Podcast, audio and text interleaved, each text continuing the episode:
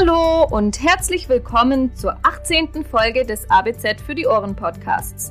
Mein Name ist Lynn Esenwein. Ich bin Redakteurin der Allgemeinen Bäcker Zeitung und ich werde euch durch diese Episode begleiten. Bei uns gilt dieses Mal das Motto alles geschmeidig im Fluss. Und zwar dank Cremekochern. Praktische Anwendertipps, mit denen Bäcker Zeit und Energie sparen können, gibt es neben einem Überblick zu technischen Möglichkeiten bei der Feingebäckherstellung in wenigen Minuten.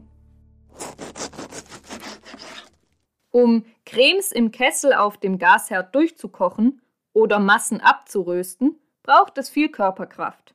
Und dennoch lauert ständig die Gefahr, dass bei aller Vorsicht doch etwas anbrennt. Deshalb übernehmen in größerem Stil Cremekocher den Vorgang des Kochens und gleichzeitigen Rührens. Sie erhitzen das Kochgut unbeaufsichtigt und zuverlässig.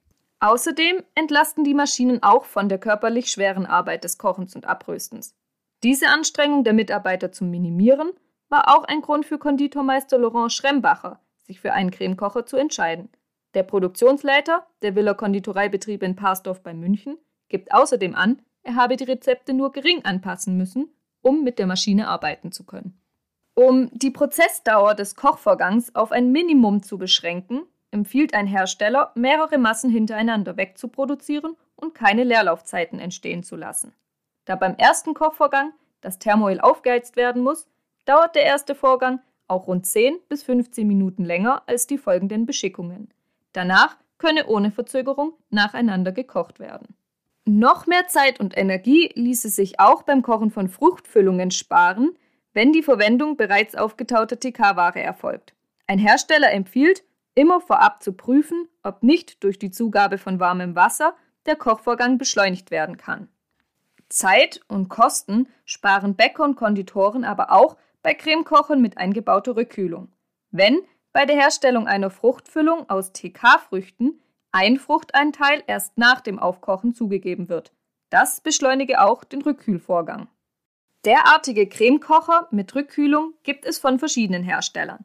Alle Maschinen werden programmgesteuert betrieben, sodass Kochen und Rückkühlen vollautomatisiert ablaufen. Eine Schnellabkühlfunktion bringe das Kochgut sehr schnell durch kritische Temperaturbereiche und ermögliche so hygienischere und langlebigere Produkte, heißt es von einem der Hersteller. Größere vorproduzierte Mengen könnten dann über mehrere Tage verbraucht werden, was durch eine geringere Personalbindung im Alltag Ressourcen freisetze.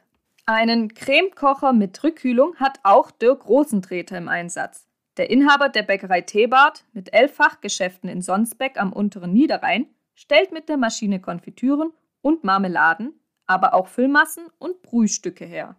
Die Maschine mit einem Kessel von 80 bis 110 Liter Volumen habe ihn von der Handhabung her überzeugt und auch, dass Personen, die nicht so technikaffin seien, gut damit klarkämen.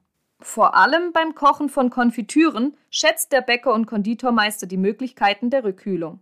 So können wir den Kochprozess auf den Punkt stoppen, ohne die Pektine zu zerstören, was negative Auswirkungen auf die Konfitürenfarbe hätte, sagt Rosentreter. Bei einem Gerät ohne Rückkühlung habe es große Probleme mit der Fruchtfarbe gegeben, nun aber hätten die Konfitüren richtig tolle Farben. Und so kurz vor dem fließenden Übergang hin zur Feingebäckherstellung habe ich für euch kurz zusammengefasst noch ein paar geschmeidige Praxistipps parat. Sollen Saaten vor dem Kochstück angeröstet werden, empfiehlt es sich, erst etwas Öl dazuzugeben. Kochvorgänge am besten strukturiert planen. Um den Reinigungsaufwand zu minimieren, sollten ähnliche Produkte hintereinander verarbeitet werden. Das Vorbereiten der Wannen zur sofortigen Entleerung sowie das Bereitstellen der Zutaten für das Folgeprodukt sparen Zeit. Durchgehendes Kochen reduziert deutlich die Vorheizzeit und damit den Energieeinsatz und regelmäßige Wartungen der Maschinen sind für einen dauerhaft störungsfreien Einsatz wichtig. Körperlich anstrengend ist nicht nur das Durchkochen von Cremes im Kessel, auch das Verarbeiten größerer Chargen und das damit verbundene Tragen schwerer Lasten bei Beschickung und Aufarbeitung in der Feingebäckherstellung braucht einiges an Kraft. Hinzu kommt der Personalmangel, der gemeinsam mit dem Faktor körperlicher Belastung zur Rationalisierung bei der Feingebäckherstellung beiträgt. Teiglinge aus Plunder- und Blätterteigen werden in größeren Einheiten auf Vorrat hergestellt Und auch bei der Aufarbeitung von Massen kommt es auf Tempo und Gewichtsgenauigkeit an.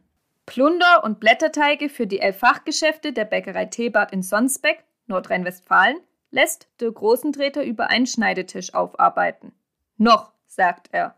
Denn er denkt über bauliche Veränderungen nach und da komme eventuell auch eine kleine Feingebäcklinie ins Spiel. Gerade bei der Aufarbeitung turierter Teige gibt es viele Möglichkeiten der Rationalisierung in kleinen Schritten, auch bei beengten räumlichen Gegebenheiten. Manch ein Hersteller hat verschiedene Varianten seiner Ausrollmaschine im Programm, die auf die vielfältigen Anforderungen von Bäckern und Konditoren abgestimmt sind. Zwar muss bei allen Maschinen das Turieren und damit das Zusammenlegen der Schichten noch händisch erfolgen, aber das richtige, genau auf die Empfindlichkeit des Teiges angepasste Herunterrollen auf die richtige Teigdicke erledigen die Maschinen computergesteuert. Mittels spezieller Abwalzfaktoren wie Geschwindigkeit und Walzenabstand rollen computergesteuerte Modelle den Teig äußerst schonend auf die gewünschte Dicke aus. Abschließend kann das Teigband direkt und automatisch aufgespult werden. Die Weiterverarbeitung des Teigbandes geht dann wie bei der Bäckerei Thebart rationell über einen Schneidetisch. Auch hier sind Ergänzungen möglich, die das Arbeiten daran beschleunigen oder erleichtern. Das Arbeiten wesentlich zu erleichtern gelingt auch beim Füllen der Plunder- und Blätterteigstücke dank maschineller Hilfe.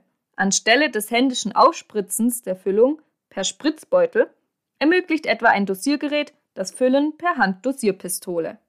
Mit einer Taktfrequenz von 45 bis 60 Portionierungen pro Minute werden selbst sehr stückige Füllungen wie Apfel- und Kirschfüllungen schnell und gewichtsgenau portioniert. Diese Technik wird auch gerne an größeren Feingebäcklinien eingesetzt, da sie durch ihre Mobilität deutlich flexibler ist als fest verbaute Füllstationen und letztlich genauso schnell damit gearbeitet werden kann. Zu deren Betrieb wird allerdings Druckluft mit 6 Bar Arbeitsdruck benötigt, die lebensmittelecht und wasserfrei bereitstehen muss. Zum Abschluss unserer geschmeidigen Runde seien noch drei Dinge zum Thema Feingebäckherstellung auf den Punkt gebracht. Massentransferpumpen erleichtern das Um- und Abfüllen von Massen selbst in kleinen Betrieben. Feingebäcklinien sind serienmäßig schon mit Walzenköpfen zum Ausrollen des Teigbandes ausgestattet. Rühr- und Sandmassen können über Vorsatzgeräte direkt in Formen oder auf Bleche aufgebracht werden. Tja, und damit sind wir schon wieder am Ende angelangt. Ich bedanke mich fürs Zuhören. In der nächsten Episode wird euch wieder meine Kollegin Florentin Hübscher begleiten. Dann zum Thema Ladenbau. Wenn ihr die Zeit bis dahin sinnvoll überbrücken möchtet, hört gerne in unsere vorigen Episoden hinein.